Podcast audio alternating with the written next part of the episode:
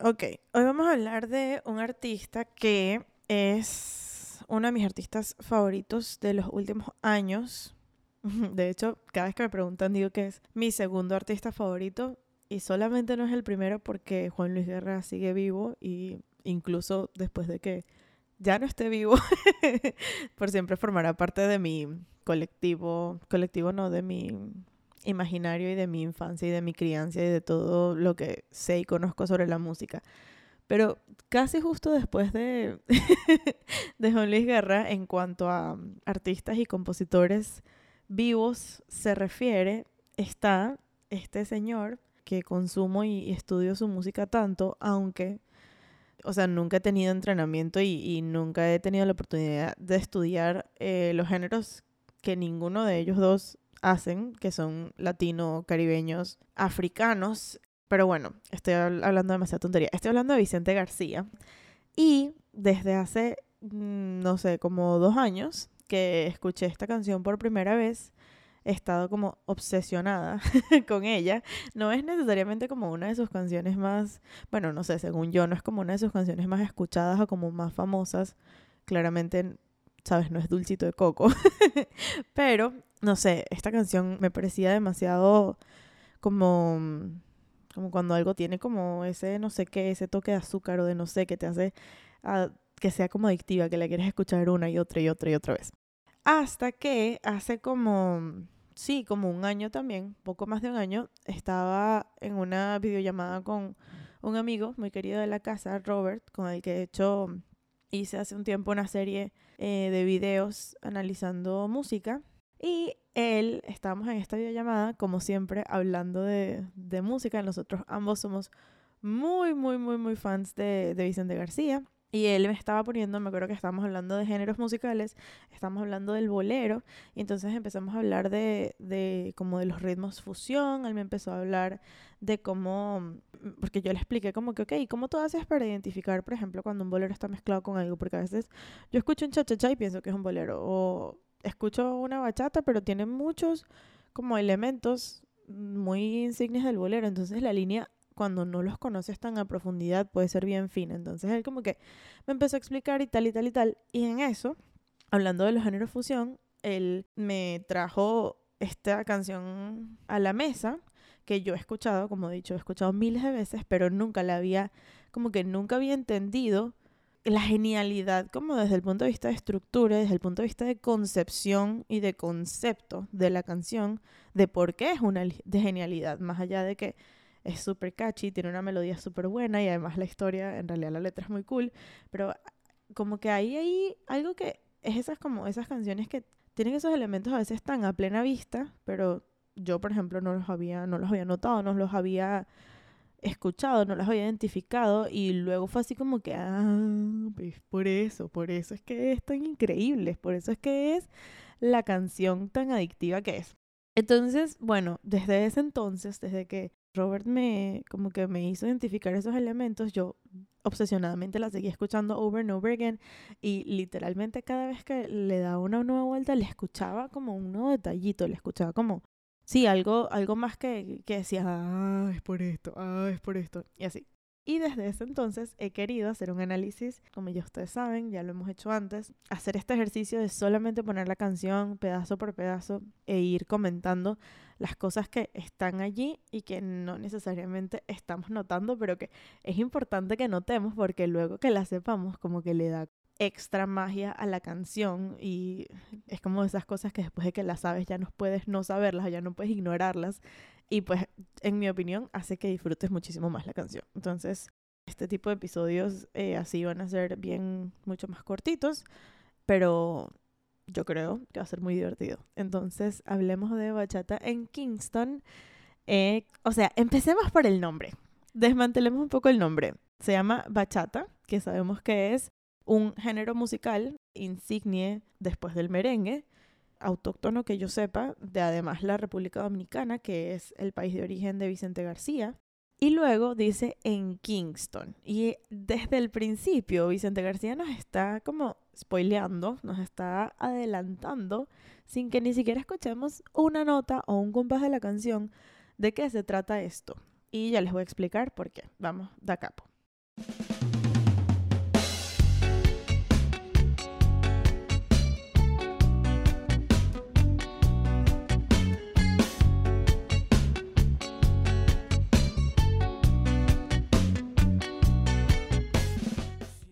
Ok, escuchamos estos primeros 15 segundos, son como 8 compases, y los instrumentos que escuchamos es una batería que claramente está haciendo un...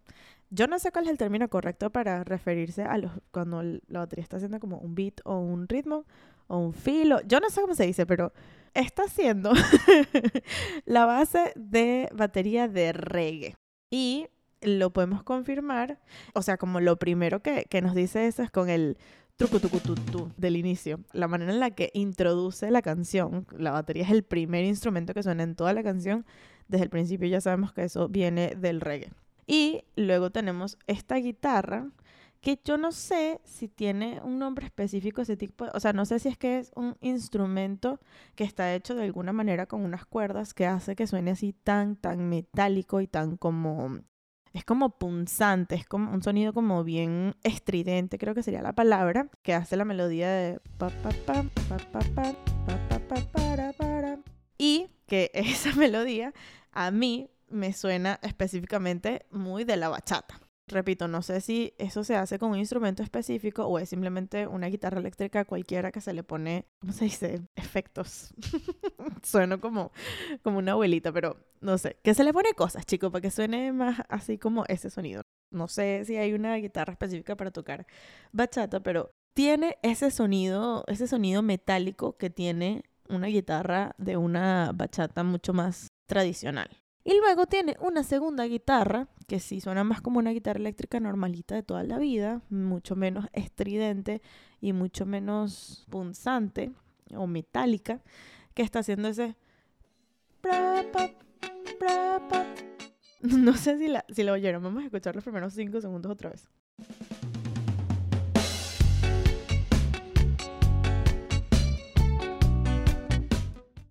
Oh, por Dios, y olvidé mencionar el bajo. Tum, tum, tum, tum. También súper, súper, súper de reggae. Entonces, solamente con estos primeros ocho compases y luego con el nombre, volvamos al nombre, Bachata en Kingston, ya entendemos que esto va a ser no una fusión o sea, no va a ser una mezcla de géneros de cuatro compases esto, cuatro compases el otro, sino que están todos los elementos mezclados. Desde el very beginning, desde el principio, están todos los, elementos mezclados.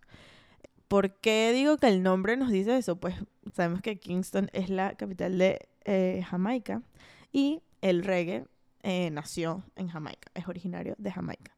Entonces, tiene todo el sentido del mundo que se llame bachata en Kingston y que sea una fusión, no, no, no sé si loca, pero tan en Venezuela decimos tan cabilla, como tan, sí, eh, de frente, tan, sí, tan frontal de, de, bachata y de reggae. Entonces, sigamos escuchando cuando entra la estrofa y, y empieza a cantar Vicente. Siembro, tiro la semilla y disfruto el fruto, rompo la cadena, siembro para que vuelva y que me resuelva y para que huela, rico para que vuelva. Ok, de aquí quiero resaltar que la instrumentación no cambió en prácticamente nada, solamente que la guitarra que estaba haciendo este solito, esta melodía, para pa, para pa, para para para, pasa como más un segundo plano en cuanto a volumen y que la batería, o sea, estaba sonando como con mucha más reverberancia, como mucho más abierta, y entonces pasa a sonar mucho más sequita.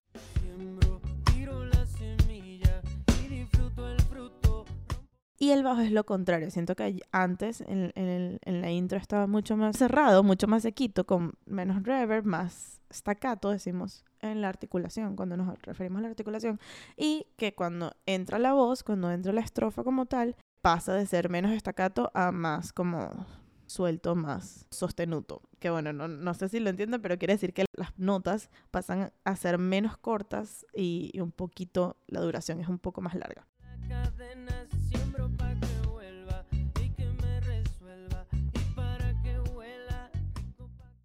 Ahora, pasa esta primera parte de la estrofa, todo normal, y de repente... Y bailamos bachata. Pensé en su labio rojo. Ayer y hoy. ¿Qué elementos entraron en juego aquí nuestra mejor amiga, la reina de esta fiesta, la guira. Que es casi de los instrumentos principales de la bachata y es lo que como que de esos sonidos que hay muchas cosas que puedes de las que puedes prescindir que puedes sacar, pero definitivamente la guira no es una de ellas. Entonces tiene este sonido tan distintivo y que le da ese ese cambio de, ok, aunque dijimos que sí está todo mezclado desde el verdadero principio, aquí predomina en estas cuatro compases de aquí, de esta sección B del verso, como se llame, predomina el sonido bachata. Antes predominaba el sonido reggae y tenía elementos escondidos de la bachata y aquí predomina la bachata y tiene elementos escondidos del reggae. No solamente entra la guira, sino que creo que hay una nueva guitarra. No estoy segura de que sustituya a la guitarra eléctrica que estaba haciendo estos, estos acordes estilo pads de fondo como armónicos y ya, porque me suena más al sonido de la guitarra que estaba haciendo la melodía del para pam que ya dijimos que parece como una, un sonido mm, de las guitarras características tradicionales de la bachata, que empieza haciendo un...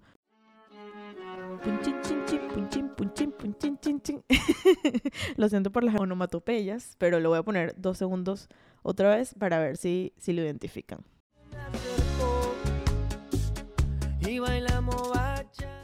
Y luego cuando entra el... Y ahora recuerdo esa noche, es así boletísima, cabillísimamente, así de frente, súper obvio, bachata.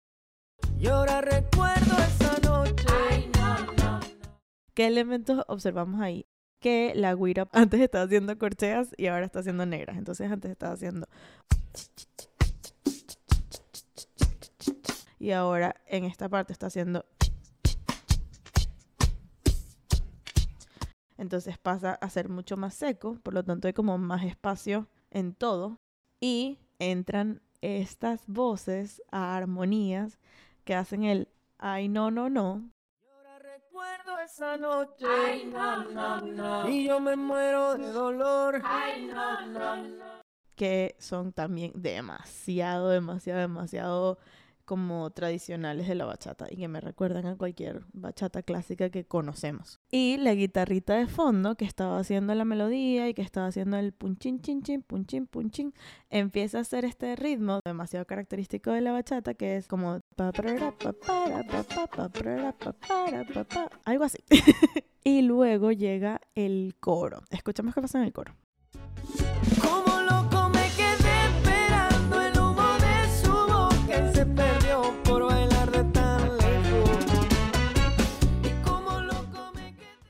En el coro, el elemento nuevo más importante de todos son los metales, que le dan este sabor a que, ok, en la estrofa era predominantemente bachata, ahora vamos a volver al predominantemente reggae.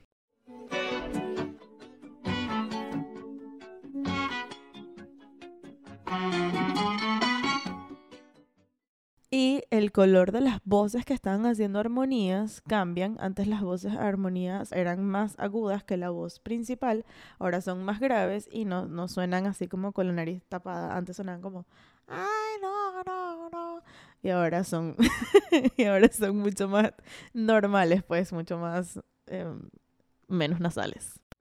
Que mi boca se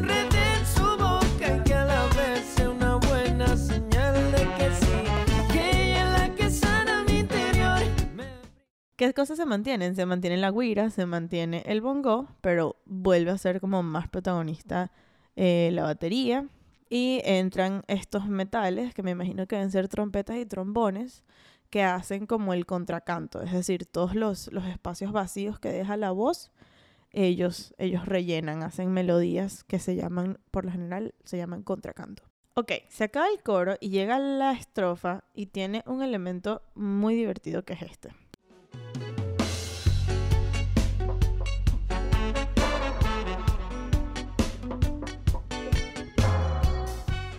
Es bien difícil de percibir y definitivamente van a necesitar audífonos para escucharlo, pero hay como un sonido que yo ni siquiera sé como que cómo se hace ese sonido. O sea, no sé si hay un instrumento específico que hace ese tipo de sonidos, pero es como un eco. Es como que le como cuando le pegaras como a un algo de metal, como un platillo de metal, y suena como como reverberación, como un cu, cu, cu, cu, cu.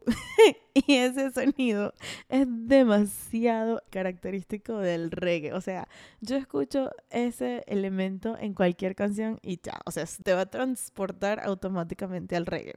Y en esta transición a la estrofa, volvemos a escuchar además esta introducción de la batería que fue la primera con la que entró en la canción, que fue el y el bajo deja de hacer melodía y se queda como pegado, o sea, hace una nota y sostenuto.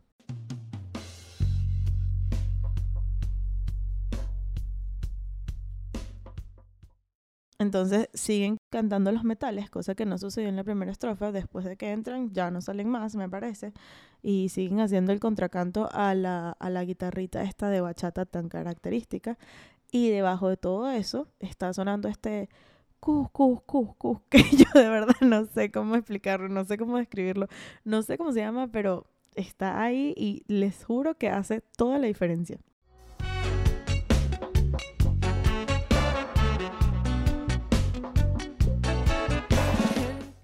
Esto vendría siendo lo mismo que la intro del inicio, pero como es una segunda vuelta, entonces tiene estos elementos para no hacerlo exactamente igual. Pero Em, estructuralmente y además armónicamente es exactamente lo mismo que la intro de, de Da Capo. En calma, como sin semilla, sigo en el intento, esperaré a que vuelva y si no se acuerda. Volvemos a la parte A de la primera estrofa y es básicamente igual que la primera vez, que la primera vuelta. Ahora, cuando entra a la parte B de esta estrofa, eh, la diferencia es que lo introducen los metales. Hacen como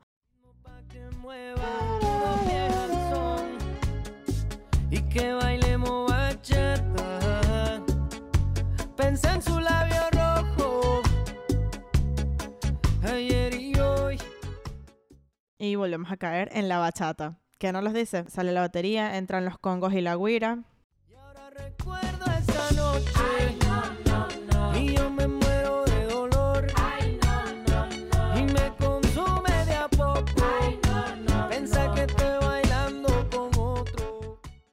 Y luego, o la segunda parte de la sección de la bachata esta estrofa, que como dijimos antes, la guira pasa de doble a, a la mitad y, y es como mucho más bachata por la presencia de específicamente de las voces estas y del cómo cambia la guitarra.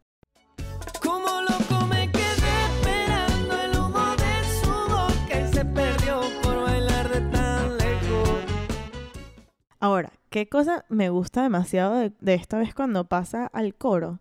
Que si se fijan, la introducción al coro también es percusión, pero, o sea, como el feel que hacen es la mitad la guira, la mitad la batería. Escúchenlo otra vez. Guira, batería.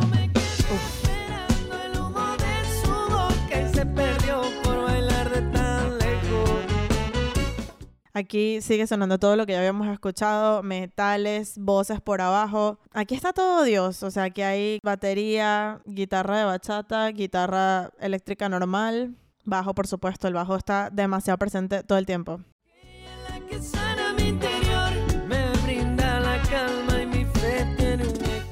Ahora, se acaba este, este coro y miren el puente, qué elementos tiene.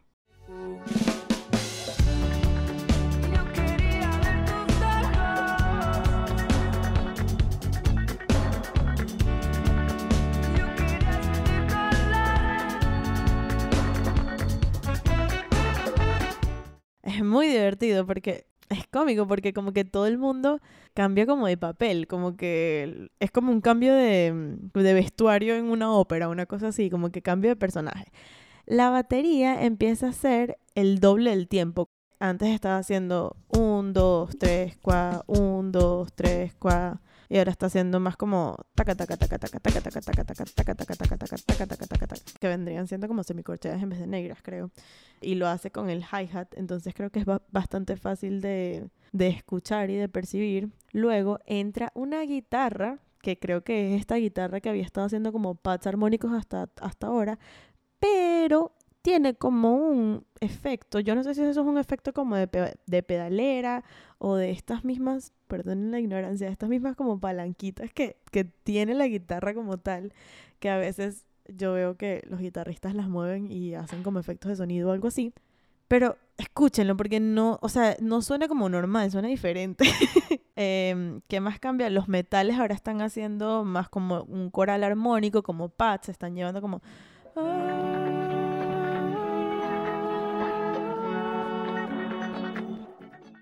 y luego se devuelven y así están haciendo más como ese colchón armónico, mientras que todo lo mucho más rítmico, que en este caso sería la batería, que está como el doble o el cuádruple del tempo, está esta guitarra. Y si se fijan en la voz de Vicente García, que está haciendo como estos leads de...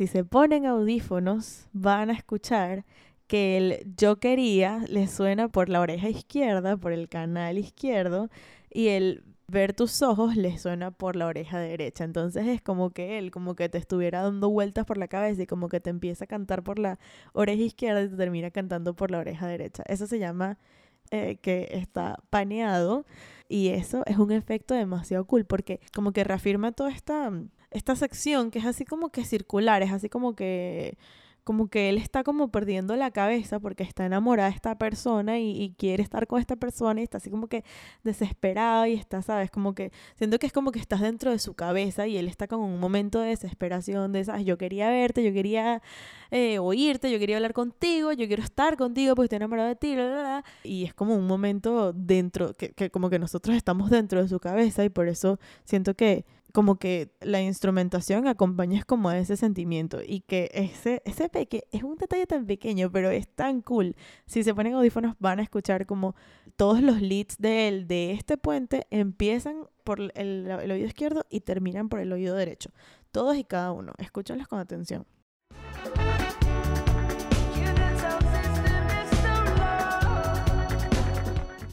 Oh, por Dios, y olvidé mencionar otro elemento nuevo que entró, que no había entrado hasta ahora y que es, por Dios, tan clave en toda esta canción, específicamente porque es también demasiado característico del reggae, que es el órgano, que está haciendo pads armónicos igual que, que los metales, pero se queda sonando cuando los metales salen y le da este, este sonido, este sonido de verdad que es sonido de reggae sin lugar a duda, o sea, si nos quedaba algún tipo de duda, este órgano nos reafirmó todo lo que viene sucediendo. Oye, además aquí cambia la armonía. Mayor.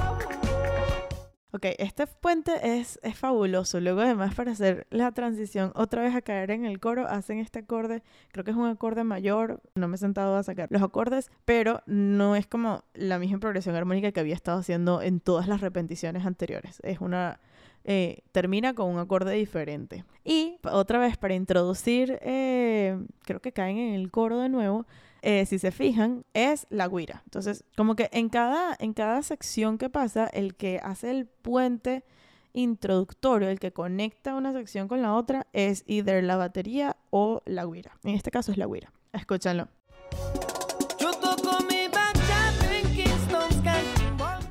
Ay, mentira, me equivoco. Es la guira con los bongos, no es la guira sola. Qué mentirosa. Ajá, yo creo que esto es como el coro, pero le cambió la letra.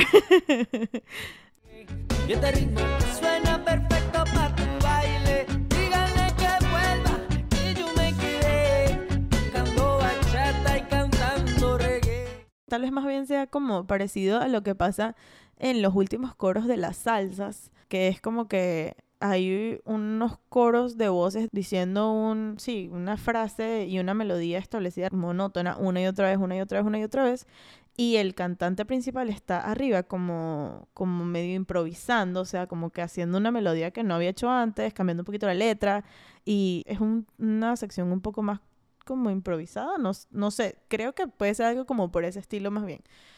¿Qué escuchamos aquí? Aquí está todo el mundo. Aquí está la guitarra de la, de la bachata, es lo que más escucho. Luego escucho también la batería, escucho las, los bongos, escucho la guira, escucho el bajo, por supuesto, siempre. Hay metales también. Las voces que están por debajo de la voz principal, creo que antes era una sola y ahora creo que son dos, haciendo este, la base, que como que están como repitiendo y que de hecho en realidad no se entiende mucho lo que están diciendo, ¿no? Aquí no hay un espacio vacío, o sea, aquí es lo que llamamos en orquesta tutti, o sea, todos los que entraron hasta ahora, háganle, vamos a darle. Y no hay como, no hay ningún hueco vacío. No es la voz, es la guitarra, es las segundas voces, es los metales, o sea, no hay hueco vacío acá.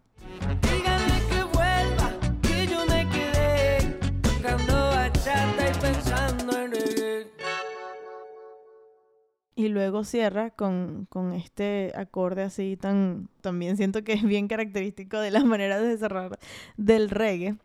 Y como con esta reverb que hace como... Y pues poco más tengo que decir de la canción. Es una canción que me gusta demasiado y es súper adictiva y me parecía como muy cool todos estos elementos y toda esta fusión que hace y quería dedicarle como un espacio especial para, para hablar de ella un poquito más en profundidad. Y nada, espero que cada vez que la oigan se acuerden de todos estos elementos y de estas capas y que si son músicos tienen la responsabilidad y la tarea de ir a escuchar el resto de la discografía de Vicente García porque es uno de los mejores músicos de nuestra generación, demasiado relevantes, mucho más allá de su calidad y o complejidad musical. De verdad que, o sea, como la innovación que está trayendo y, y las cosas que está trayendo a la mesa, las propuestas que está trayendo a la mesa me parecen importantes, me parecen relevantes y me parece que no son tan comunes. Creo que hay demasiado, demasiado, demasiado que aprender de la música de Vicente García. Y pues más nada, eso es todo lo que tengo que decir. Los veo en el siguiente episodio.